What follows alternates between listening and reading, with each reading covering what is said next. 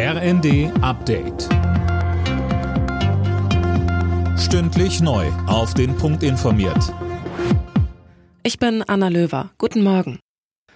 Lange hatte sich Bundeskanzler Olaf Scholz geziert. Nun will er offenbar doch die Ukraine besuchen. Wie die Bild am Sonntag berichtet, plant er zusammen mit Frankreichs Präsident Macron sowie dem italienischen Ministerpräsidenten Draghi nach Kiew zu reisen, und zwar noch vor dem G7-Gipfel Ende Juni. Aus Regierungskreisen heißt es, dass Berlin und Paris schon länger über einen Kiew-Besuch verhandelt haben. Zusammen mit Draghi wollen Scholz und Macron mit ihrer Reise demnach ein Zeichen der europäischen Einigkeit setzen.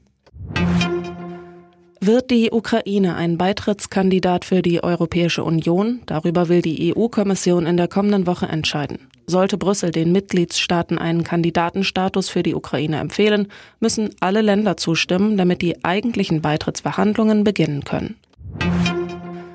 Der Tankrabatt ist da, an der Zapfsäule sind die Preise aber weiterhin hoch. Innerhalb der Ampel wird diskutiert, wer daran denn nun schuld ist, und auch von der Opposition kommt Kritik. Im Fokus dabei Wirtschaftsminister Habeck.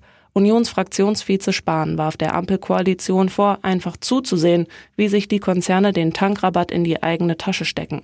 Und FDP-Fraktionsvizin Karina Konrad sagte im ZDF, wenn es Verdachtsfälle gibt, dass man glaubt, der Tankrabatt käme nicht an, dann muss jetzt der Bundeswirtschaftsminister dafür sorgen, gemeinsam mit dem Kartellamt, dass der Tankrabatt auch ankommt. Die Menschen brauchen ihn so dringend.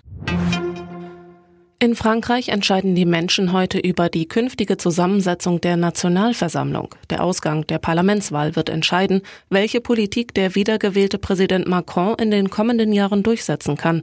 Erste Ergebnisse gibt es ab 20 Uhr. Zum Fußball. In der Nations League hat die deutsche Fußballnationalmannschaft das dritte Unentschieden in Folge geholt. Gegen Ungarn spielte die DFB 11 in Budapest 1 zu 1. Alle Nachrichten auf rnd.de